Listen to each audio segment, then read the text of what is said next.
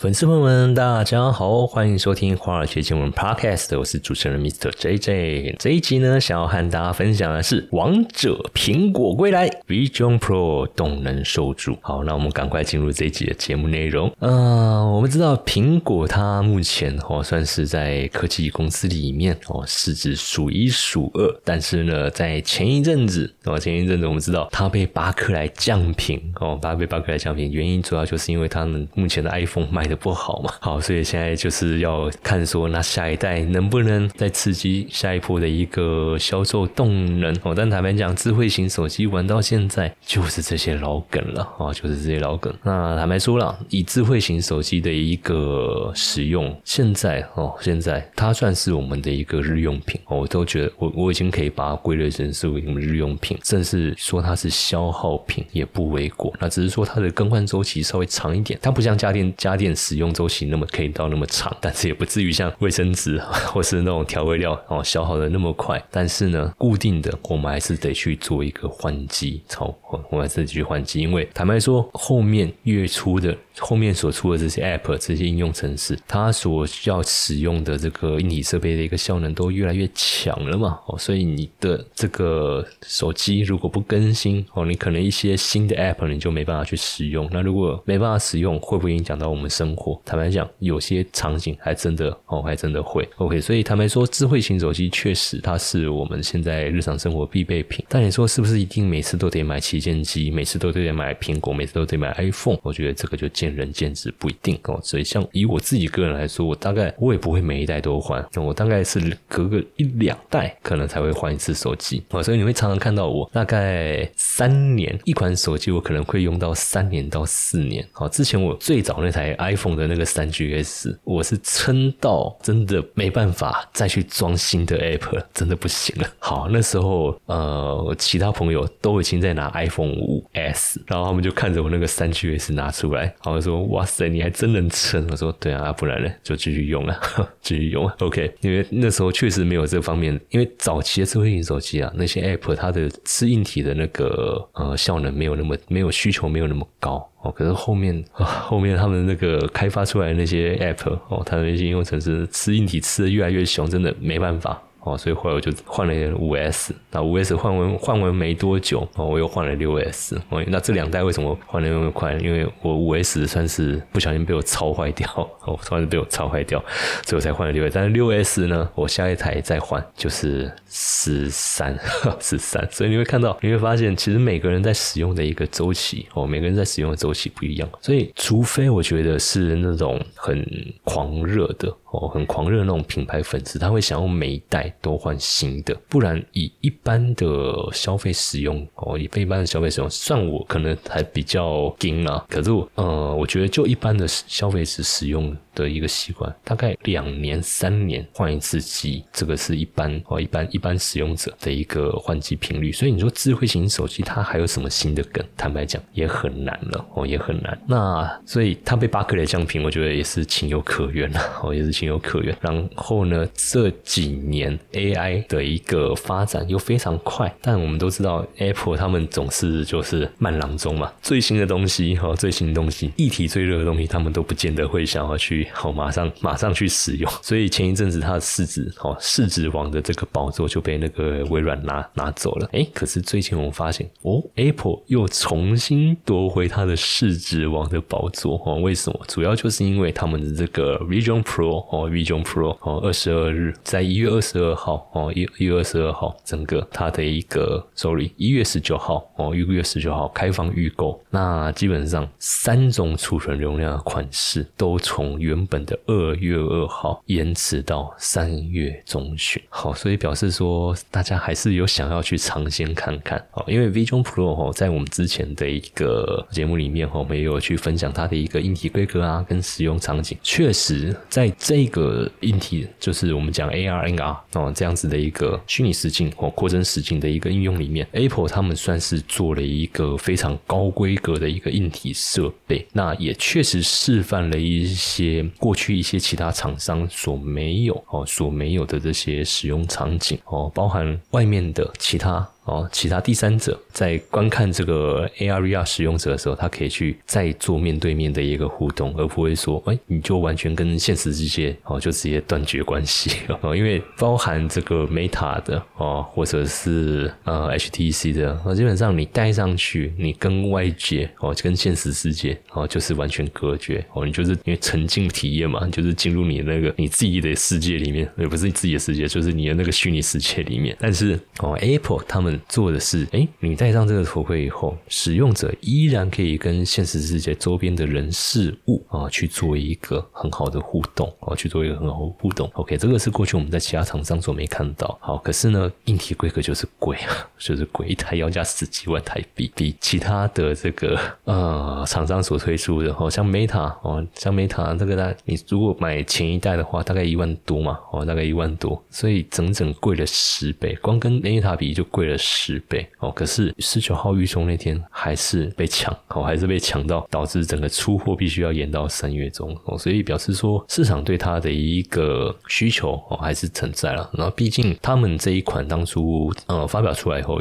也有讲它的那个出货量不会多哦，不会多，基本上啊，基本上它这款产品，我认为 Apple 他们也是在做一个试验性的一个产品。可是呢，就因为这样子一个抢购潮，市场对于苹果的一个评价哦，当然就开始转为比较正面哦。所以像目前市场最了解苹果那位郭明奇哦，郭明奇分析师哦，他们就有提到说，基本上哦，基本上 Vision Pro 哈，Vision Pro 哈，它在这个推出以后哦。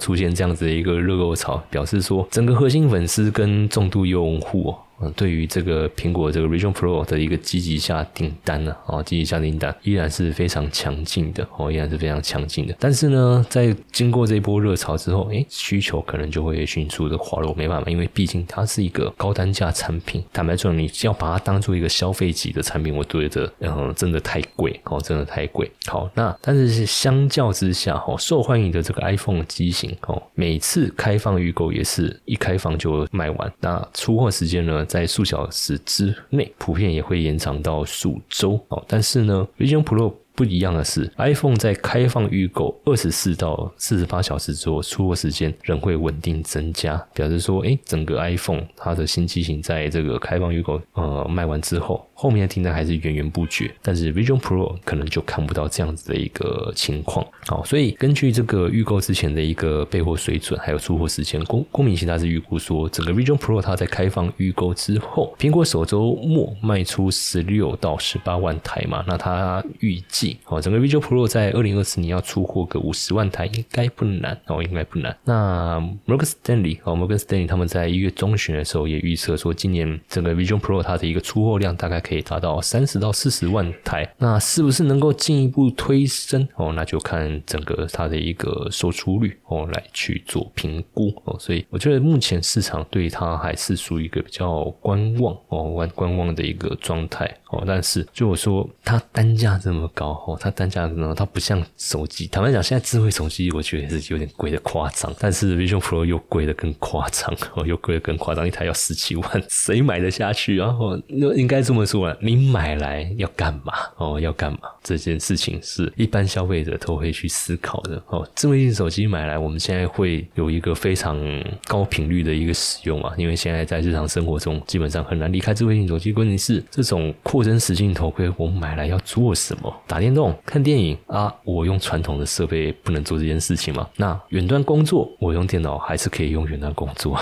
你说会有一个更好的体验？那我有非用它不可的？必要嘛？哦，这个是我我自己个人的一个观点，我自己个人的观点了。哦，就是这个装置它还没有达到生活必需品的等级。哦，智慧型手机，我认为它现在是我们的生活必需品。哦，尤其是在都市，你没有智慧型手机，你要生活。其实还蛮不方便的，不是说活不下去啊，但是就会不方便，哦，就会不方便。所以郭明其他就会，他也是觉得说，整个需求热度的一个延续性，可能是不会像 iPhone 那么长，因为一般来说，哦，一般来说，iPhone 它的一个需求热度，它的一个延续性，哦，延续性很高。但是 Vision Pro，哦，Vision Pro。整个首周卖出哦，卖出它预估大概就是十六到十八万台哦。那在开放预购之后哦，开放预购之后，整个数小时之内，整个出货时间大概会延长到五到七周哦，五到七周。那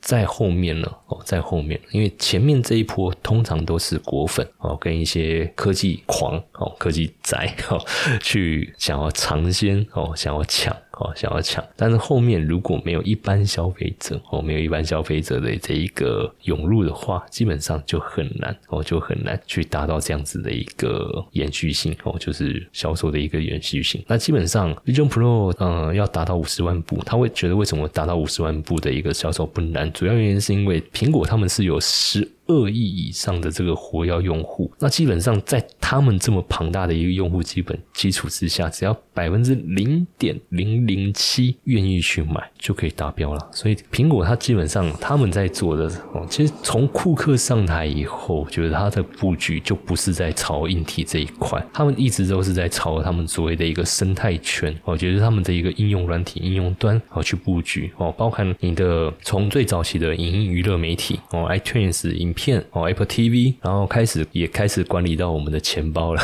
Apple Pay，然后也开始管理到我们的健康了哦，身体的管理哦，Apple Watch 这方面的。OK 哦，所以在整个使用生态之下哦，现在 Apple 它哦有十二亿的用户在使用它的这些产品，在使用它的这些应用程式。那这些应用程式哦，这些应用程式未来跟 Vision Pro 能够有什么样的结合哦？能够有什么样的结合？我认为啦，除非说今天哦，你在你这个生态圈里面去建立起非用你这个装置不可的应用之后，你才有机会去延续整个装置的一个使用延续性。要不然，我觉得它大概就是一个高单价的玩具，那热潮过了就没了哦，热潮就过了就没有。所以我觉得 Apple 他们接下来下一步哦，除了这个 Region Pro 它的一个硬体规格超爆表之外，那当然售价它一定是得想办法压下来哦，一定得想办法压下。那另外一点就是它要想办法去普及化，像当年。贾博士他在开发这个 iPhone 的时候，他很明确一点，就是他用智慧型手机去创造他的生态圈，创造市场，让。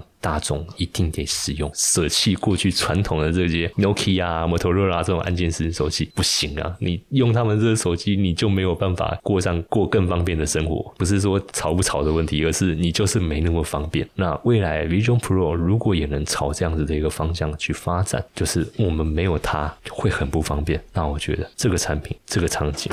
这个生态就会变得非常普及。好，那这个部分呢，就是今天这期节目想要和粉丝朋友们分享的内容。喜欢我们的节目的话，欢迎帮我们按赞、订阅，同时做个分享，谢谢大家。粉丝朋友们，新年快乐，恭喜发财！那今年过完年后呢，我们在二月二十三号星期五晚上七点，会在台北举办一场聚餐 party。那当天呢，大家可以一起来吃吃饭、聊投资，而且活动当天我还会请到一位财经大咖，要来和大家一起共进晚餐、聊投资。那聚餐活动当天也会有一份小的伴手礼要送给大家，所以呢，想要参加这个活动的话，欢迎从我们的官方赖小老鼠 iu。一七八，在讯息栏输入 party p a r t y 就可以取得这个聚餐活动的报名链接，等你来哦。